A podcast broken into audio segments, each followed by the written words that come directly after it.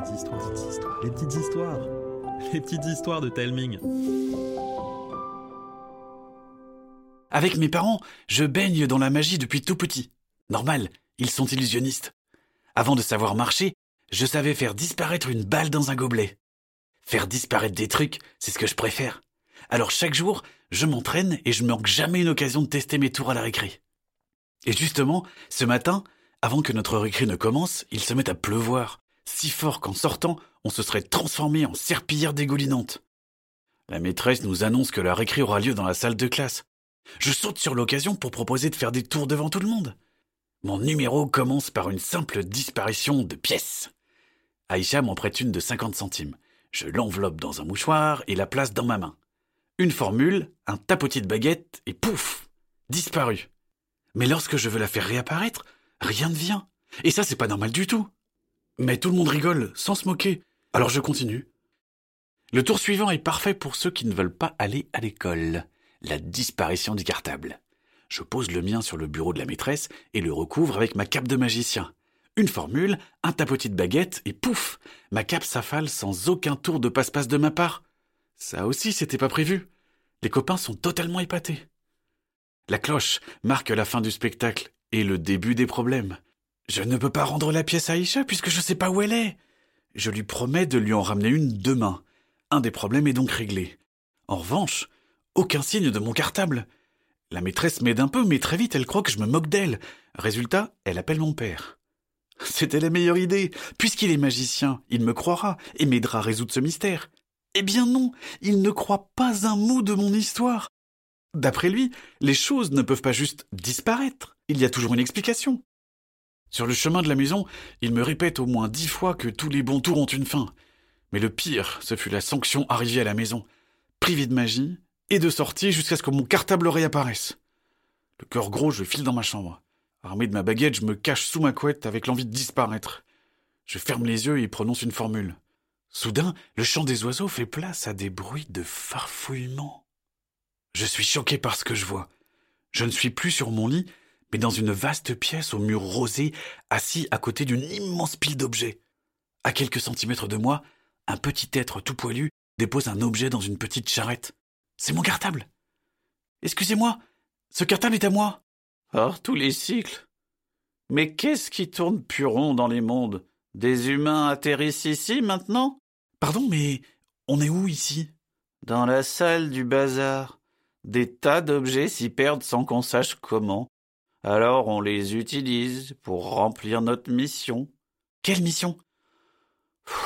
Nous, les Kiklos, Voyageons dans tous les recoins des mondes connus pour recycler les objets oubliés. Bon, sauf moi.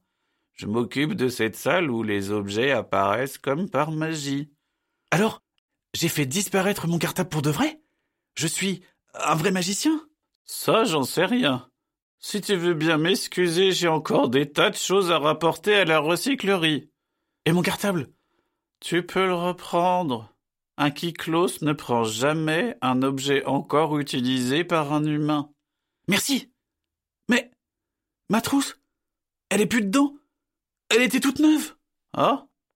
Si elle était neuve, elle doit déjà être expédiée. Comment ça? Les objets en bon état ne sont pas recyclés. On préfère les envoyer à ceux qui en ont besoin. C'est ce qui t'est arrivé à ma trousse euh, Laisse-moi regarder mes notes. Ah, je suis désolé, elle est partie dans un autre monde.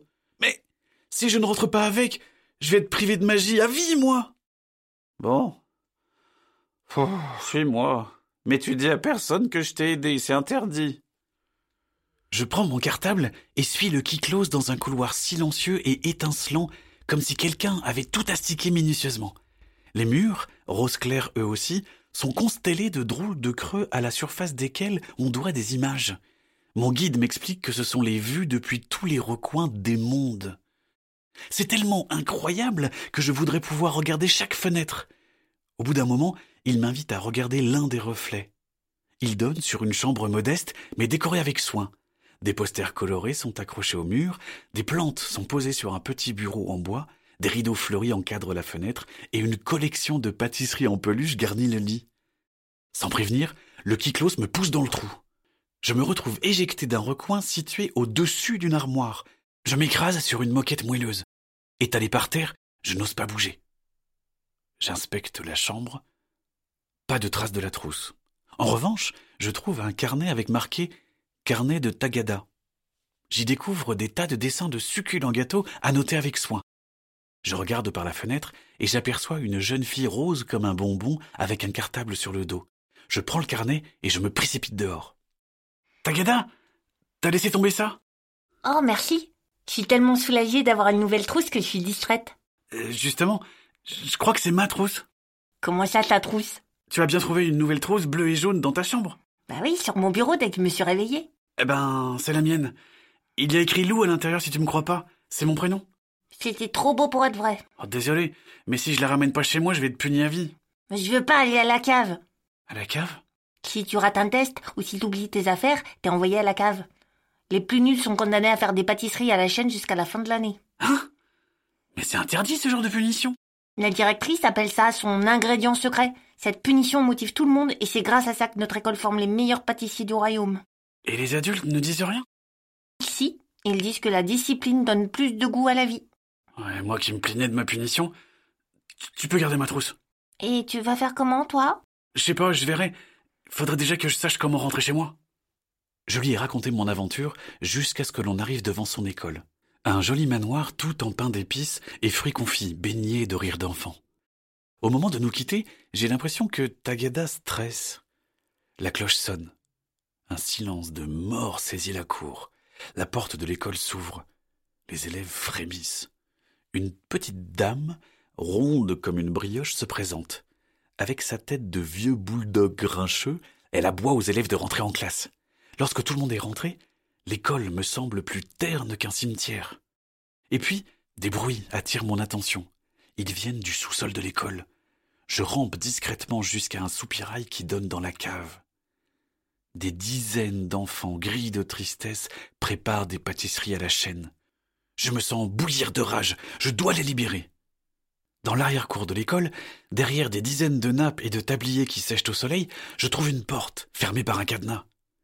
Et si j'arrivais à le faire disparaître Ils seraient tous libres. Je le recouvre d'un mouchoir et sors ma baguette. Un, deux, trois, quatre, que la serrure se carapate. Le cadenas n'est plus là. Les petits pâtissiers esclaves sont médusés quand je leur annonce fièrement qu'ils sont libres. Certains hurlent de joie, d'autres ne me croient pas. Pour qu'ils me fassent confiance, je leur explique tout. Et alors que je sors avec le dernier prisonnier, une ombre briochée m'enveloppe. La directrice est si furieuse que de la fumée sort par son nez et ses oreilles. Elle tente de m'attraper par le col, mais j'esquive d'une roulade. Elle se rue vers moi. Je m'enfuis et me faufile à travers les nappes et les tabliers suspendus. Tel un bulldozer, elle avance tout droit. Elle s'empêtre, tombe, roule et se retrouve toute saucissonnée par le linge de l'école. C'est l'occasion rêvée de tester une nouvelle formule. Cadabra, cadabri, vieille peau, loin d'ici. Les draps fesses La terrible directrice n'est plus là. D'un coup, j'ai l'impression que le pain d'épices de l'école est plus moelleux, les fruits confits plus colorés, même le soleil me semble plus doux. Une marée d'enfants joyeux envahit l'arrière-cour pour me remercier. Tagada s'approche, timide. Je me sens rougir jusqu'aux oreilles. Je crois qu'il est temps de rentrer. Mais tu es venu me chercher? Et je vais le regretter. Mais ne perdons pas plus de temps, veux-tu? Il m'amène devant la porte de l'école, soulève le paillasson et brusquement on est aspiré. Une fraction de seconde plus tard, on réapparaît dans l'étrange couloir des écrans sur le monde. Après vingt bonnes minutes de marche silencieuse, on s'arrête devant le reflet dans lequel je reconnais ma chambre. Mon cœur se met à battre très fort. Je m'appelle Lou. Et toi? Hugh. Pourquoi? Pour connaître le nom de celui qui m'a aidé. Et euh, désolé de t'avoir dérangé. N'en parlons plus, veux-tu? Dis, on se reverra? L'avenir nous le dira. Maintenant, Oust, rentre chez toi. Voilà, l'histoire est finie. J'espère qu'elle vous a plu. Si c'est le cas, mettez-nous 5 étoiles et un commentaire sur votre application de podcast. Et si vous avez des envies ou des idées d'histoire, demandez à vos parents de nous envoyer un email ou un message sur Facebook ou Instagram. Je vous embrasse et je vous dis à bientôt.